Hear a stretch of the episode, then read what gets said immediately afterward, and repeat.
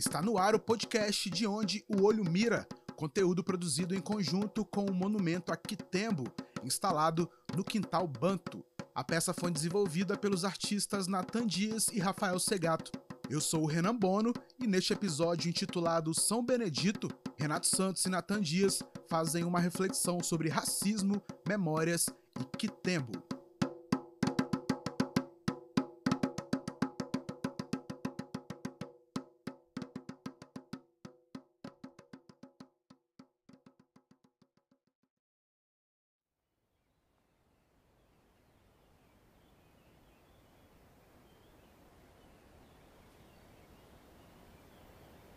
A casa do meu avô é separado por um quintal. Né? Quintal que o quintal do cacau. Porque o cacau tem, tem uma história muito importante para as pessoas sei lá, que, que moram mais próximo do sul da Bahia, que simbolizam quando eles se livram do, do poder dos capitães, que eram os barões no Império, né?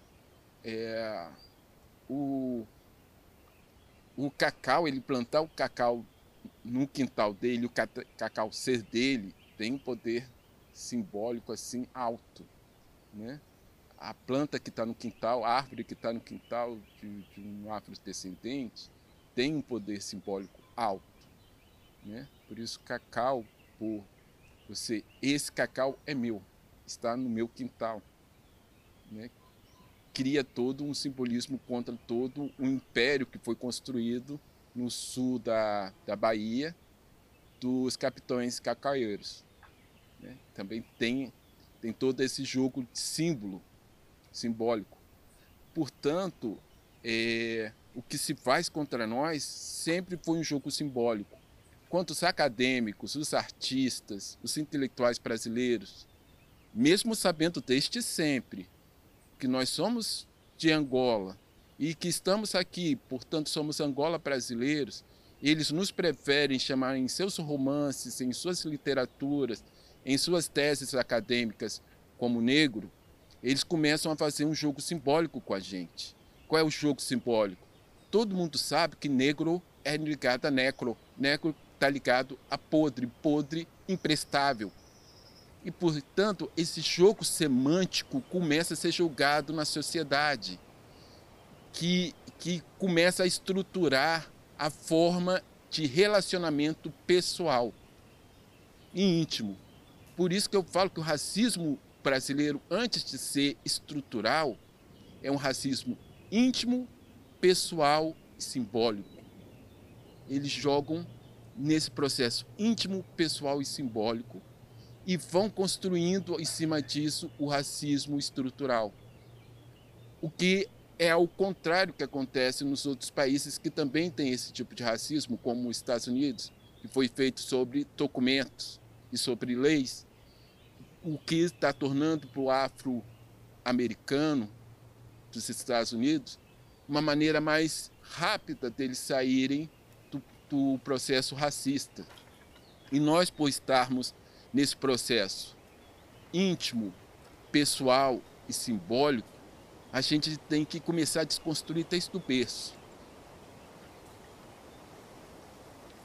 O que se torna algo extremamente difícil, que qualquer livro, qualquer poesia que fala sobre nós, nos coloca no lugar do negro. Não nos coloca no lugar em que um italiano está, em que um germânico está, eles colocam como servo e como negro, produto imprestável, produto para jogar fora. Uma desconstrução total da figura humana.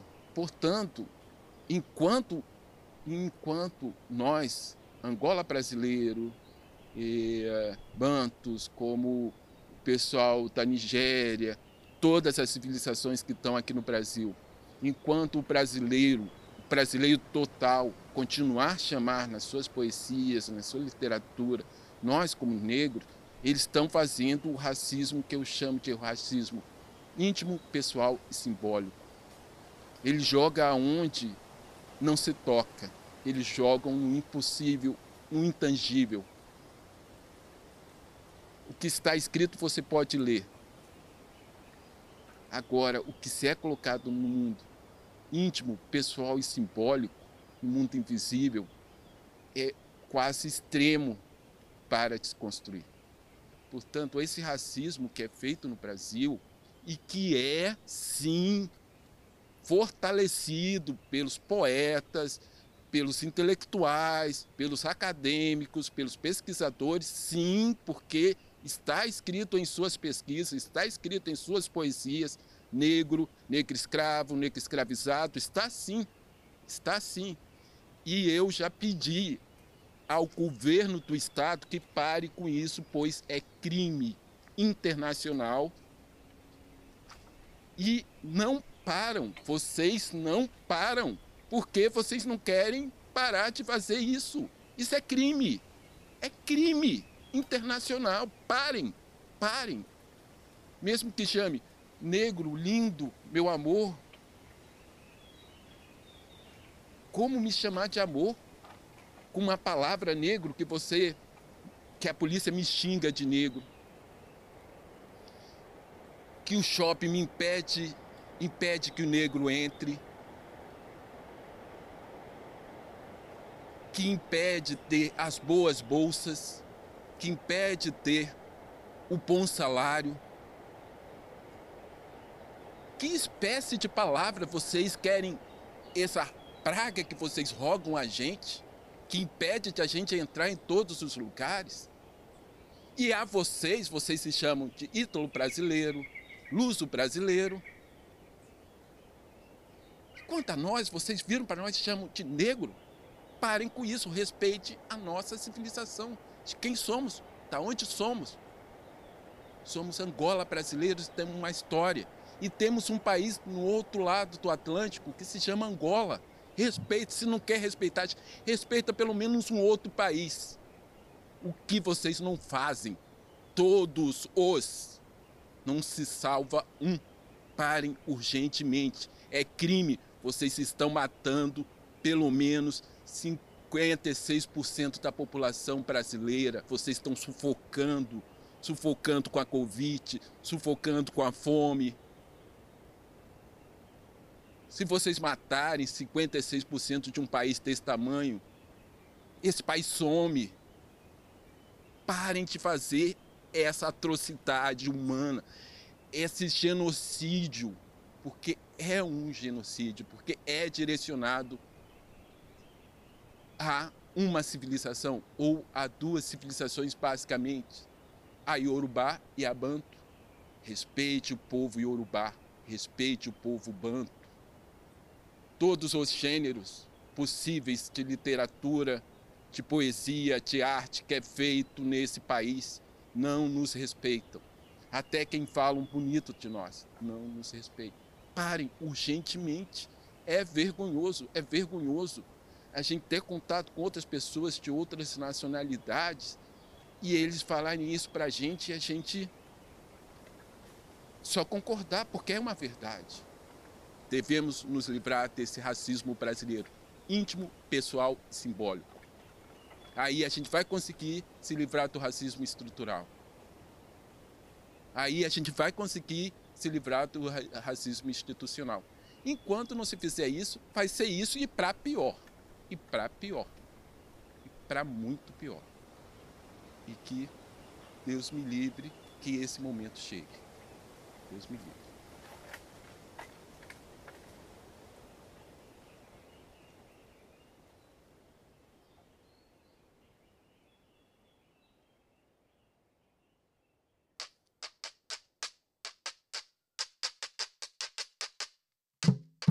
É, minha avó conta umas histórias lá, né?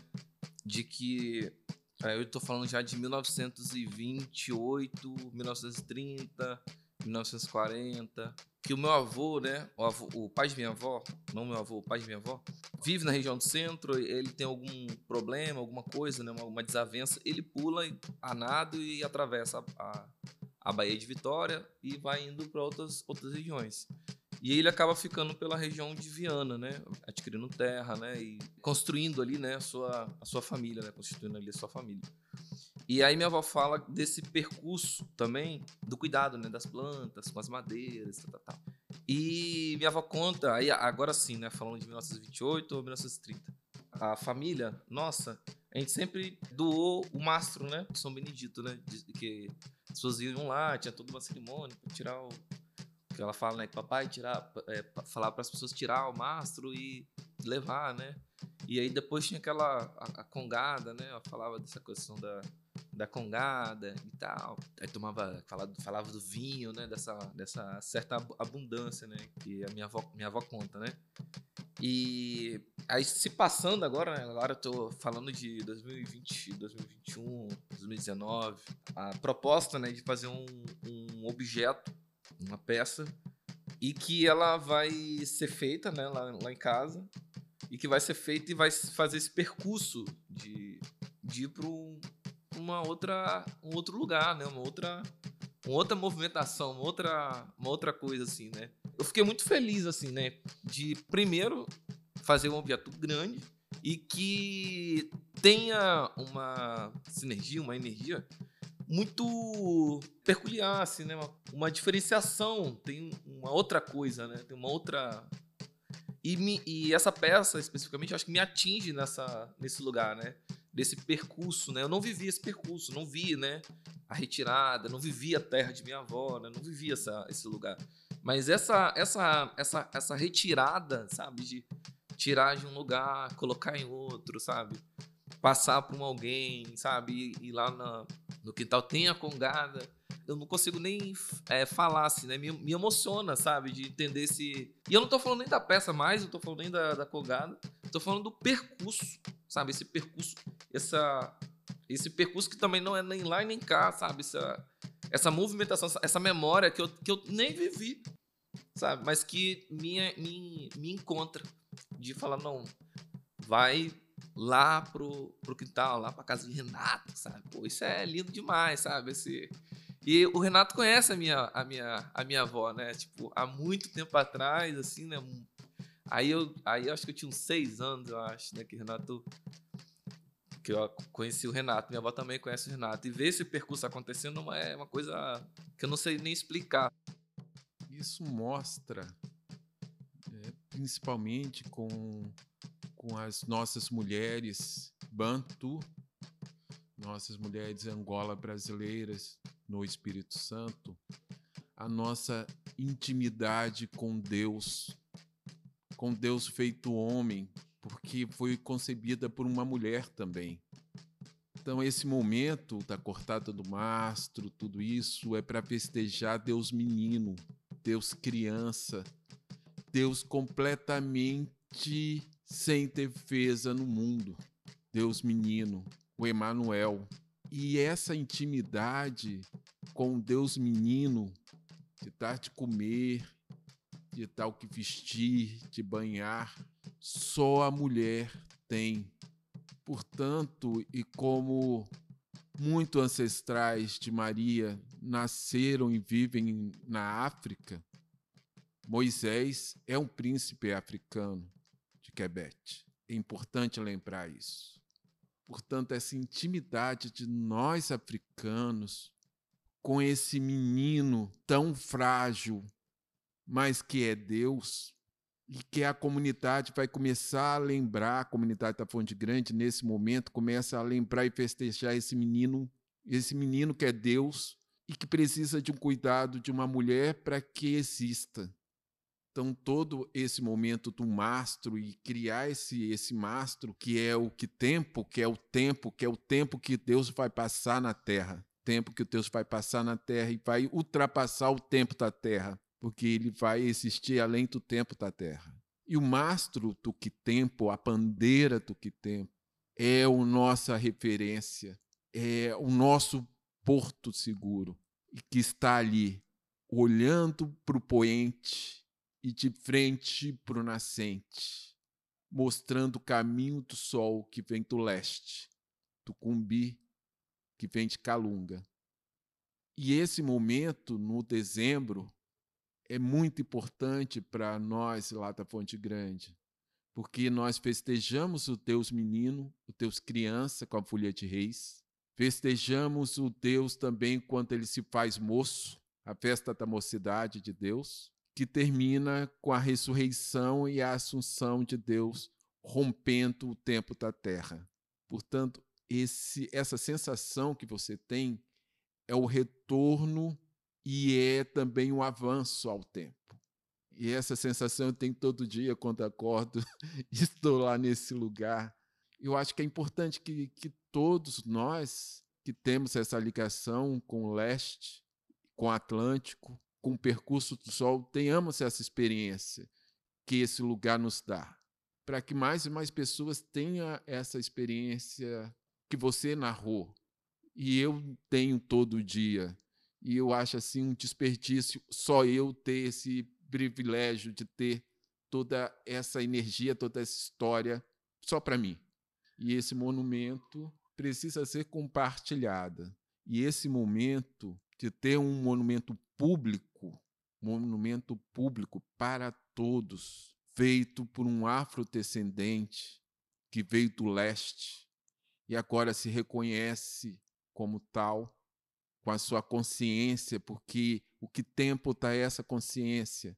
Quando ele sopra a pemba e vira uma grande bandeira que guia o seu povo. Portanto, esse monumento, muito provavelmente para mim é, essa bandeira que vai nos guiar. E essa é a função do que tem para a sua nação.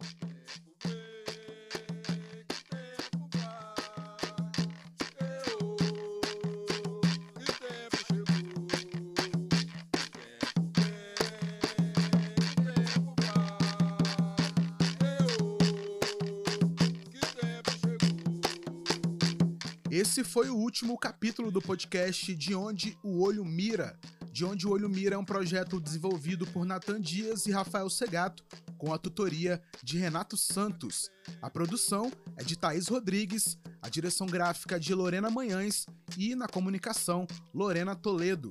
Gravação, edição e desenho de som é de Renan Bono, Wellington Santos é um instrumentista e, na fotografia e videografia, Claraboia Imagem de onde o Olho Mira foi contemplado pelo edital 034 de Artes Visuais de 2019, através da Secretaria de Estado da Cultura do Espírito Santo, com apoio do Funcultura. Todos os episódios do podcast você confere no perfil do Quintal Banto no Spotify. Você também pode acompanhar nas redes sociais as novidades do Quintal acessando o Instagram oficial, arroba Quintalbanto.